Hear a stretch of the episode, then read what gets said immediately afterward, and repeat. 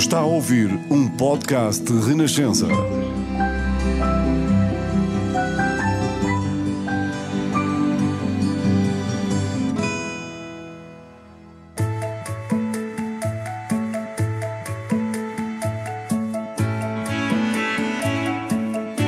São tantas as pessoas que brilham em Portugal, que se destacam, que pensam diferente, correm riscos, querem sempre ir mais longe e fazer melhor.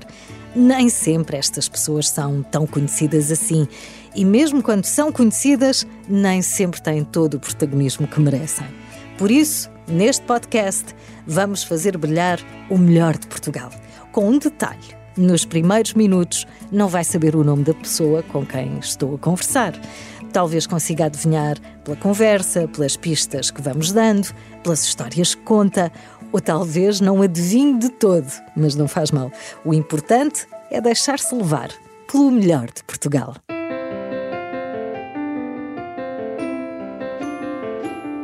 No melhor de Portugal, alguém com uma das mentes mais ousadas e criativas que Portugal tem. Nasceu no Rio de Janeiro, depois dos pais terem deixado Portugal, regressa aos 11 anos, mas posso dizer uma coisa e funciona já como pista: nunca perdeu as influências da cultura brasileira.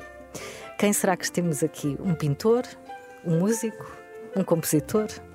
Não sei, ou, ou não será nada disto? Olá! Olá.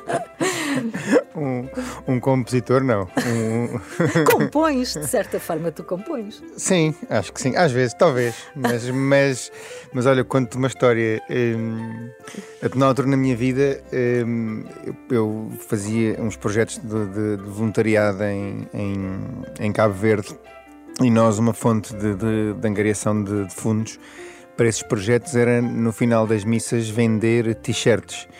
Uh, e para isso, para que a venda fosse boa, nós normalmente tocávamos no coro dessa missa. Estávamos presentes, não íamos lá só no fim cravar dinheiro.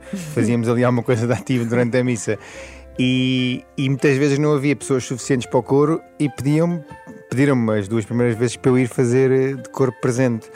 Mas a verdade é que eu canto tão mal, tão mal, tão mal que as pessoas, as miúdas principalmente, estavam no coro, diziam-me só: pá, abre a boca, gesticula, mas, mas não. não. imitas nenhum som proveniente da tua boca porque tu cantas tão mal, tão mal, tão mal, e isto desafina. Uh, e eu, pronto, isto era, era eu, eu, fazia corpo presente, depois havia uma música que dizia que era Ninguém te ama como eu, e eu cantava sempre aquilo que era Ninguém te ama, cama feu, que era outra parte engraçada que eu fazia-me sempre irritar no coro, mas, mas realmente para cantar nunca não. tive talento nenhum. E a minha mãe uh, canta muito bem, toca alguns instrumentos, acordeão, que é um instrumento já em desuso, mas que, mas que é giro e tem um bom ouvido. E eu não tenho Uau, ouvido a, nenhum, nenhum. A tua mesmo. mãe toca acordeão. Bem, a quantidade de pistas que já demos aqui. És um não cantor, eh, podes estragar um cor se emitir som.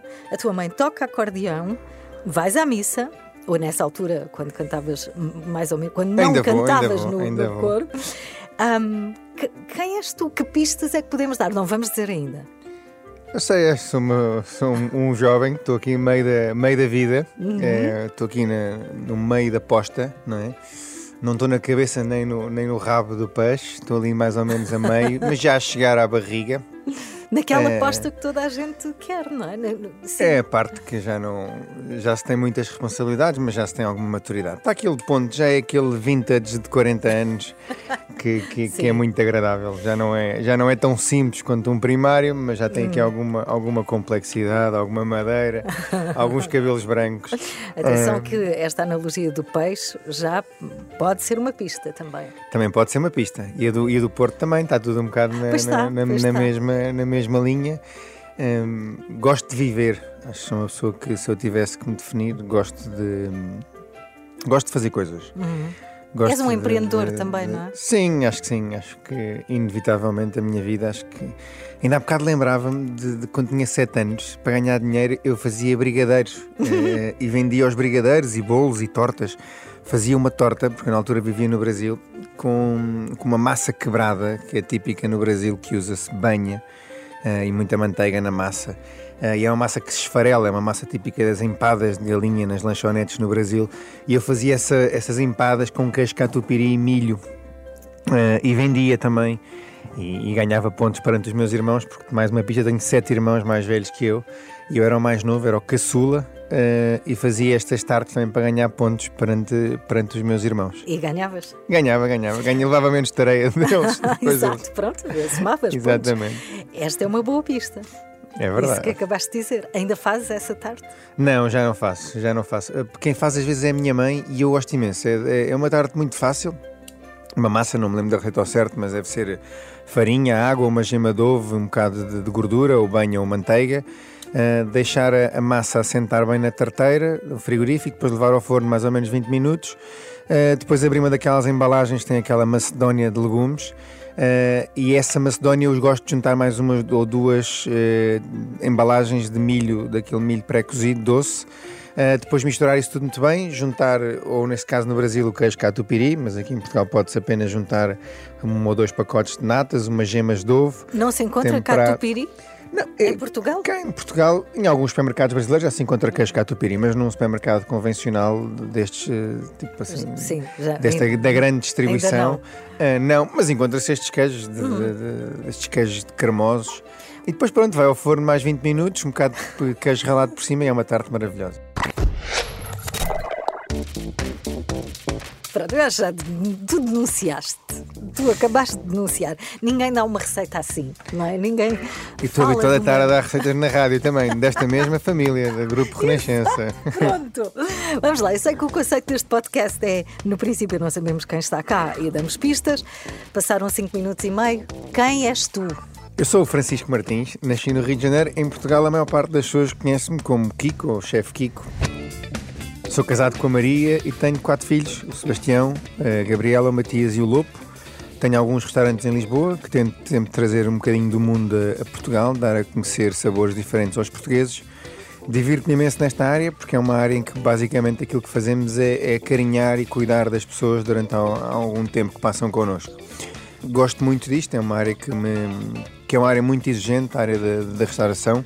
Acho que são raros os momentos que passamos em, em silêncio, não é? Uhum. Em paz, não é? Paz de estar aqui rodeado, rodeado de Estamos sempre é? rodeados de pessoas e, e, e, rodeado de mensagens com estes aparelhos chatos que são os telemóveis que nos atrapalham de viver o presente. Incomoda tanta distração? Incomoda e cria muita ansiedade, confesso. Acho que é sempre aquela ansiedade de não respondi ainda, não, não sei o quê, não combinei, não. não é? Outro dia Não, já há um, há um tempo, houve uma pessoa que me ligou um domingo para saber os ingredientes de um programa de cozinha que eu ia gravar daqui a duas semanas. E eu disse: Mas olha, desculpa, hoje é domingo, porquê que me está a ligar um domingo para saber os ingredientes de, de, que vai precisar nesse programa? Ah, não, chefe, estou aqui a preparar as coisas. Sim, mas é domingo hoje, não é? Não, não. Eu acho que nós perdemos algumas coisas neste nosso mundo, não é? Uma é, é, é, é a delicadeza para com as mulheres. Acho que é uma coisa que é, é muito típica de eu ver isto, não é? É raro, é raro infelizmente, não sei se é raro, mas, mas já se vê com facilidade homens a passar à frente das portas, homens a não dar um lugar no autocarro, uh, alguma delicadeza e algum cavalheirismo que eu acho que é sempre uma coisa muito bonita. Uh, e isso eu vejo a perder-se. Outra coisa que eu vejo a perder-se é esta invasão de, de, do tempo, não é? Sempre ligados em todo o lado. Quase que é lícito ligar alguém às 8 da manhã ou às 7, ou quase que é lícito ligar um sábado ou um domingo, quase que é lícito mandar um WhatsApp a qualquer hora do dia e tenho que receber uma mensagem, não é? Ou seja, uhum. se eu não respondo a alguém no prazo de duas, três horas, aquilo já é um bocado, uau, Sim. meu Deus do céu, não me respondeu, Sim, não quer saber de mim, não é? Menos tolerância, não é? E isto cria, cria e cria-nos a todos, acho que há alguma ansiedade, queremos uhum. estar sempre a 300, sempre, Sim. e sempre que não defraudamos expectativas, não é? Uhum. Alguém. Outro dia, mensagem no Instagram, não é? O chefe, o que é que eu faço para o jantar? A minha mulher faz anos. Epá, pelo amor de Deus, não é?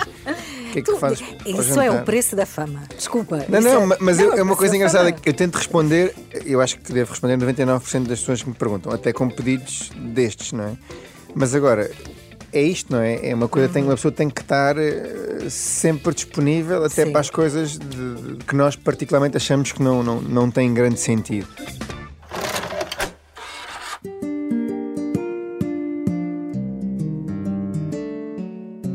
Vamos aqui ao início de tudo, não é? Tu contaste a história da tarte, não é? Da ideia que eras, eras pequena ainda. Quando é que começaste a cozinhar? Com que idade? Eu acho que, que tudo o que fossem tarefas, não é? De, de, fazer, seja lavar um carro, fazer uma cama, pôr uma mesa, grelhar uns bifes, eh, fazer uma base de um bolo, foram sempre coisas que eu fiz com muita facilidade, porque como sempre tive muita energia, sempre dormi pouco e sempre fui um bocadinho hoje em dia chamamos isto com um lado mau, que é hiperativo, hiperativo. não é? Não, eu não acho que seja hiperativo, eu acho que gosto de fazer coisas, gosto de viver, não gosto de estar parado, mas também gosto de fazer coisas que sejam olhar para o mar e refletir e meditar e rezar e pensar. Por isso eu gosto é de viver, ou seja, eu não gosto é de sentir que passei este dia não, sem fazer nada, sim, não é? Sem gosto de ser produtivo sem, para sim. mim, para os outros, para tudo. E acho que desde pequenino que sempre tive esta, esta característica de querer fazer muitas coisas. Por isso, eu não consigo dizer assim, ah, eu desde pequenino quis ser cozinheiro, desde pequenino quis cozinhar. Eu desde pequenino que executava tarefas na cozinha. Mas executava tarefas na cozinha como executava no quarto a fazer a cama, como executava a pôr a mesa, como executava a lavar o carro, como executava a ir com a minha mãe às mas, compras. Mas o que distingue é uh, o gosto, não é? Tinhas o mesmo gosto por essas tarefas? Eu tenho não? o gosto de. de, de eu sinto-me contente quando faço outras pessoas felizes. E a cozinha tem esta capacidade que é nós entregarmos alguma coisa a outra pessoa e automaticamente tem este lado que parece muito caridoso, mas é altamente egoísta de de, de, fazer os outros felizes e automaticamente ficamos felizes, não é? Nós, quando uhum. entregamos uma coisa a outra e o outro elogia, nós, ah, yeah, sou muito bom, ainda bem que estou a fazer feliz, não é? Ainda bem que eu sei, sei fazer isto. E percebi que fui percebendo, não sei, não sei, não, não sei qual é que foi assim a altura da minha vida, com 13, 14, 15, 17, 18, que havia alguma facilidade na minha genética de coordenar várias coisas ao mesmo tempo na cozinha sem me sentir estressado e de, e de fazer isto, não é? Que e ainda é... hoje acontece tantos restaurantes depois, tantas viagens depois, ainda consegues não estar estressado numa cozinha tua? Depende depende de, de, dos momentos. Eu, eu, eu, tenho, tenho dias que estou muito estressado, não é? Ou seja. Porque nem sempre tudo corre como Porque às vezes as coisas não correm bem. Eu tive dois empregados com Covid que não sei o quê, mais um fornecedor que não deixou ficar, o forno estragou-se, a grelha não sei o quê, o carvão apagou-se há muitos, imprevi há muitos imprevistos em coisas que às vezes aparecem extremamente simples. E lembro-me de estar há meia dúzia de meses muito estressado numa, numa cozinha, mesmo, mesmo, mesmo, mas, mas a maturidade vai-nos dando. O que é que aconteceu nessa cozinha? Esse dia faltaram duas pessoas, eu, eu era suposto também estar escalado, mas depois marcaram-me um show cooking que só acabava às oito e meia da noite. Estavam, o restaurante estava completamente à pinha, estava com gente a mais, eh, estava com menos gente na sala. Uh, foi tudo assim uma loucura. E tinha uma pessoa na sala a mandar-me mensagens a dizer que estou há meia hora à espera ainda não me vieram trazer. E eu, pronto. Pessoas clientes. Um cliente, sim, sim. Um cliente, nem sim. meu amigo, mas até uma pessoa. Pronto, whatever. Uh, e eu estava super estressado, mas depois aquilo acontece é o quê, não é? Nós também às vezes respiramos fundo, temos alguma maturidade, já levo 20 anos a virar frangos, por isso já sei como, é que, como, é que, como é que vamos coordenando aqui um bocado as coisas e vamos pondo um bocado de água na, na, na fervura e as coisas vão sugerindo. Mas há, há momentos em que, que, eu posso estar numa cozinha e desempenhar a minha função, não é? Que é uma função de, de, de trazer a valor acrescentado e eu não trago valor acrescentado se estiver enfiado num tacho a cozinhar uma massa ou a fazer Sim. um ragu. Qual eu é trago, a tua função? A minha função é a parte de, de organização geral, desde o desenho da cozinha, uh, o desenho dos procedimentos, o desenho do ciclo de vida de cada um dos produtos, o desenho do menu, uh, olhar para, para cada cozinheiro e observar como é que ele cozinha e de colmatar é, alguns erros. Isso é estratégia, não é? Mais, uh, é mais amplo. Não? Ou é, na gestão do dia a dia é tu tudo, também fazes falta. É tudo, ou seja, é preciso estar numa cozinha para perceber uh, aonde é que as coisas têm que ser melhoradas. Eu não posso estar a fazer isto enfiado num computador no escritório. Hum. Claro que também preciso do meu espaço no computador, no escritório, para às vezes reorganizar a cabeça, reorganizar as ideias e, e lançar as coisas mas também preciso de ir passando pelos espaços, até porque os próprios cozinheiros e os chefes das unidades precisam que eu esteja presente e, e que fale com eles para ir eh, para irmos afinando e tirando dúvidas e melhorando. Eu preciso de me alimentar também neles, não é? Eu alimento-me na, na, na, energia deles e, na, e naquilo que vão, que vão fazendo. E a minha função é garantir o quê? Acima de tudo, como é que eu posso resumir? Eu, eu tenho que garantir que alguém que vá um domingo à noite e, tenha, e seja recebido pelo João e pelo Manel na cozinha tenha o mesmo tratamento que alguém que vá uma quarta à noite e seja recebido uhum. pela Joana e pelo Ambrósio na, nesse dia na cozinha. Ainda que se trate de um serviço, não é? Ainda, Ainda que se trate de um serviço, mas tudo isto é passível de ser balizado. Não é desumanizar o serviço, mas é pelo contrário, é humanizar. Garantir que os momentos de diálogo são os mesmos, a maneira como nos aproximamos de um cliente, a maneira como cozinhamos é a mesma. Eu não posso num dia servir uh, um bife tartar com 190 gramas de carne e no dia a seguir servir um bife, um bife tartar com 240 gramas de carne. Já tem que haver consistência. Sim, consistência. E esta consistência só se consegue com muito rigor, muito trabalho, muito profissionalismo, muitos anos de experiência e também uma equipa que vista a camisola e que uhum. consiga entender a importância de uma ficha técnica. Mas esses valores que tu falas são valores que, ok, tu defines e crias e passas, mas são passados constantemente, diariamente. É preciso muita exigência, é preciso um, um acompanhamento muito grande, é perceber, que, é perceber que existe margem para erro, mas não existe a margem para erro constante, não é? E, e aquilo que existe margem é para vontade de melhorar, não é? Uhum. E isso é que é importante nós, nós percebemos isso nas pessoas. Ou porque há pessoas que literalmente não gostam de viver num mundo organizado, não gostam de melhorar. Já tiveste pessoas assim, ou já passaste, ou na tua vida já passaram pessoas assim que. Uh, eu já estive numa cozinha, já tive uma experiência a trabalhar num restaurante inglês no Algarve. E, e para quem é estressado, pode ser é uma crise de nervos. É uma crise de nervos. A, cozinha é um ambiente uh, uh, em que facilmente as coisas pegam fogo. Ou seja, nem toda a gente dá para. para não, não, nem trabalho. toda a gente dá. Não, não dá mesmo. Eu conheço muitas personalidades. Há uns que eu chamo, este é um natural. Um natural para mim é alguém que, que os tickets começam a aparecer e ele mantém-se calmo e vai gerindo o seu tempo, não é? É, é quase eu controlo o tempo. E, uhum. e há pessoas que têm isto, são muito poucas, são muito poucas. E este, este, o não saber entrar no lodo, o não saber manter a calma, eu quase diria que é uma característica que possuem 5% dos cozinheiros. 5%. Pois outra, outra que é difícil, mas que há uns que possuem, eu diria que 20% de cá possuem isto, que é capacidade de cozinhar bem. De cozinhar bem. Não é de ter aprendido com a mãe que o bife faz assim, não é isso. É cozinhar bem, que é Bem, vamos agora fazer uma feijoada e ele percebe que tem que salgar as carnes antes, tem que fazer um bom refogado com cor, tem que fazer uma boa compota de tomate, tem que fazer o feijão, tem que cozinhar bem, com carinho, em tudo. E uhum. isso é mais. há uma porcentagem maior, não 5, mas 20%. E depois há os outros, que são os cozinheiros que querem chegar a estes 25%, que são aqueles que são mais dedicados, eh, que seguem fichas técnicas, que aprenderam a picar rápido, que aprenderam a cortar rápido, mas que muitas vezes não sabem cozinhar bem nem sabem manter a calma. E esses já há muitos, já há mais de 50% desses. E depois há outras pessoas que estão no mundo da cozinha, mas que poderiam estar em qualquer outro, outro lugar do mundo. Podiam estar lá numa loja de sapatos e estão numa cozinha por necessidade, porque uhum. é, um, é um meio onde se paga, não é? E há trabalho, não é? Sim. E por isso eu tanto poderia trabalhar eh, numa fábrica de madeiras uh, lá em cima, ou então trabalhar numa cozinha a descascar batatas, ou descascar cenouras, ou a picar há, coisas. Aí não há paixão, e a paixão não, não é mas a paixão também não é preciso numa cozinha. Como é que eu ia dizer isto sem, sem que ninguém fique assustado? Ou seja, é preciso paixão da equipa de sala, é preciso paixão de um cozinheiro, mas há muitas posições que não quase... requerem. Essa não, é a posição de um central, é a posição de um, de um trinco, é, não é? Um trinco e um central não tem que fintar, um trinco e um central tem que varrer, não é? Uhum. E é literalmente isso, não é? Eu, se não tiver trincos e centrais na minha cozinha, estou morto. Se, se eu tiver, de repente, um, um, um, cozinheiro a picar cebolas com paixão, ele rapidamente vai querer deixar de picar cebolas, vai querer fazer o meu trabalho. Não é? E o meu trabalho ele não vai conseguir, não é? Eu adorava que houvesse pessoas a fazer o meu trabalho, dava-me mais descanso.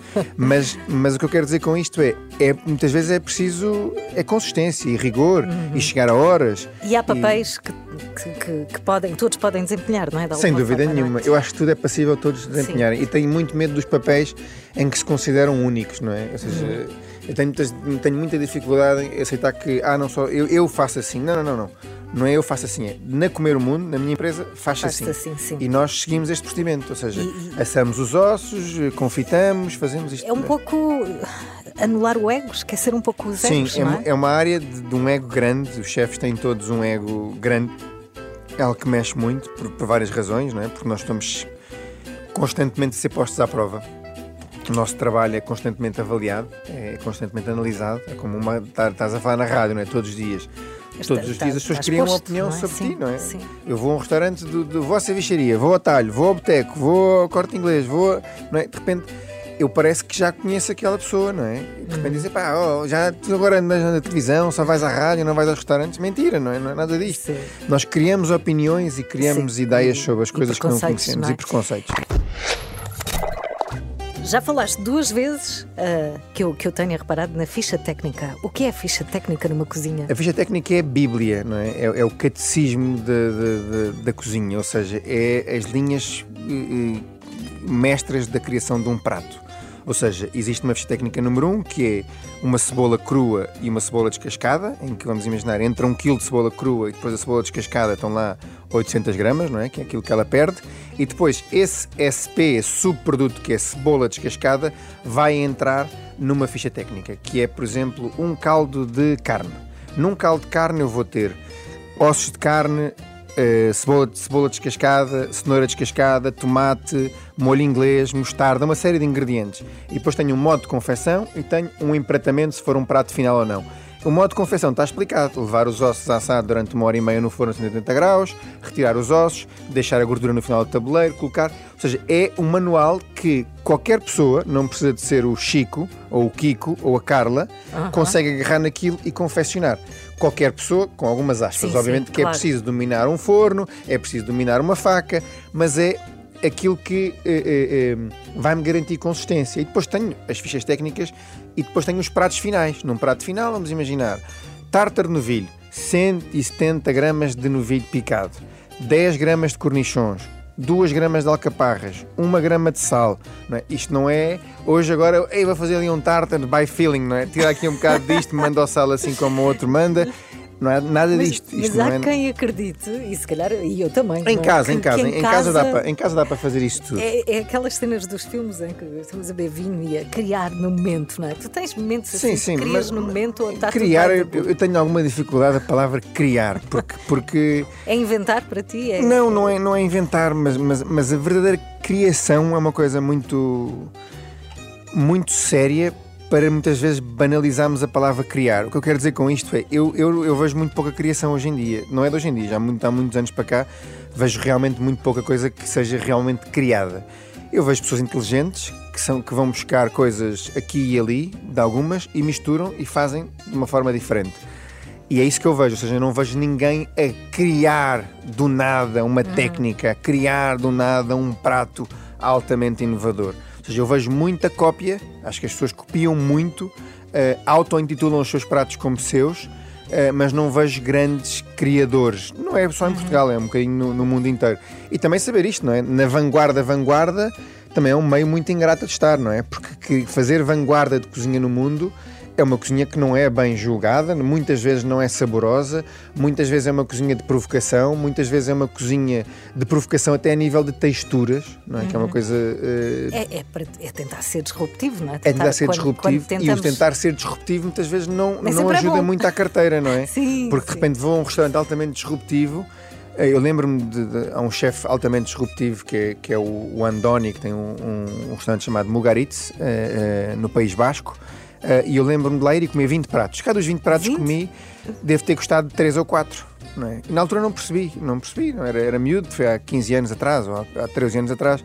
Ahm, e comi dos 20 pratos, custei para aí 3 ou 4. Ah, e os outros não percebi, dizia, pá, que estranho isto que é isto, não é? Tipo, pá, um creme de pele de porco, não é? Pá, isto sabe-me a porco, mas é uma consistência gorda, pá, não faz sentido isto, não é? Que estranho.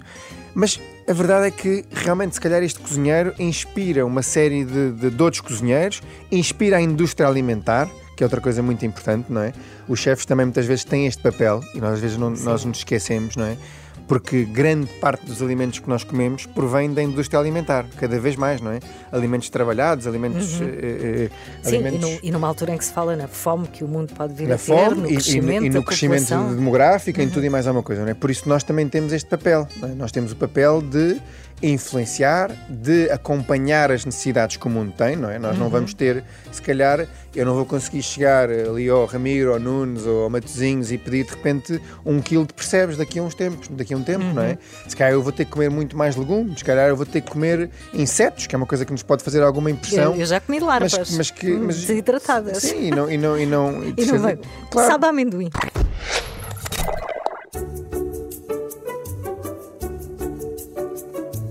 Falando agora de tendências, não é? Já percebi, tu, tu investigas, não é? Tu seguramente lês e pesquisas. Para onde é que caminhamos? Quais vão ser os alimentos do futuro? Dá-me três. Os alimentos do futuro, acho que o primeiro são, são insetos, não é? Acho que é uma, é uma, uma questão que nós, nós temos bem presente isso dentro de nós, não é? E há pessoas a sentir E é- agora alguma repulsa a ouvir isto, mas está tudo bem. Sobre a fórmula de farinha, não é? Nós temos o glúten em tantas coisas, não é? De repente estamos a consumir um molho de soja e de repente de repente não posso consumir molho de soja porque tem glúten, não é? Mas o glúten na farinha está em tanta coisa, tanta coisa, tanta coisa que vai estar sob outra forma, não é farinha de trigo, não é farinha de milho, eh, mas será a farinha proveniente de, de- de triturar insetos, não é? Acho que, que vai estar Ok. muito aí, Insetos. hambúrgueres com insetos, acho sem dúvida nenhuma. Acho que vamos ter aqui também um- uma, uma necessidade ainda maior de consumo de, de legumes. Acho que legumes será, será sempre uma, uma coisa que vamos consumir cada vez mais. É mais rápido consumir legumes. Eh, e continuo a acreditar que a proteína do frango é uma proteína que vai continuar a ser das proteínas mais consumidas no mundo inteiro. Continuo a acreditar nisso. Acho que é. Eu não tenho isso- ideia se estou a dizer alguma asneira, mas eu tenho. eh, Acho que 10% de todas as proteínas consumidas são proteínas de aves. Sim. se juntarmos todas. Sim, as carnes brancas Sim, são- exatamente. Por isso eu continuo a acreditar que um frango, como se produz em, em 18 ou 20 dias, é uma coisa que se vai continuar a, a fazer. Sim. Porque nós somos 6 ou 7 mil milhões de pessoas neste momento na Terra, seremos 9 mil milhões dentro, de- dentro de muito pouco tempo. E aqui falando talvez na quarta tendência, que talvez seja a mais importante e, e pela qual eu me bato muito aqui na, na RFM sempre às sextas-feiras, é que nós não vamos conseguir produzir mais muitas vezes. Nós vamos ter que ser mais eficientes na forma de produzir e desperdiçarmos menos. Não é? Como é que nós somos mais eficientes na forma de produzir? É desperdiçando menos. Nós- nós- E desperdiçamos tanto. nós, um terço daquilo que nós consumimos e produzimos acaba no lixo. Uhum. não é? Para além de- do problema ético disto, eh, temos aqui um problema de sustentabilidade a, a nível global, não é? Por isso, nós vamos ter que perceber de que forma é que nós vamos conseguir desperdiçar menos Uhum. e sermos mais eficientes e mais inteligentes a, a- a comprar. Chefe Kiko, no podcast O Melhor de Portugal. Fazes parte desta elite de convidados. Obrigada. Obrigado, por ter eu. estado aqui. Obrigado. Obrigada.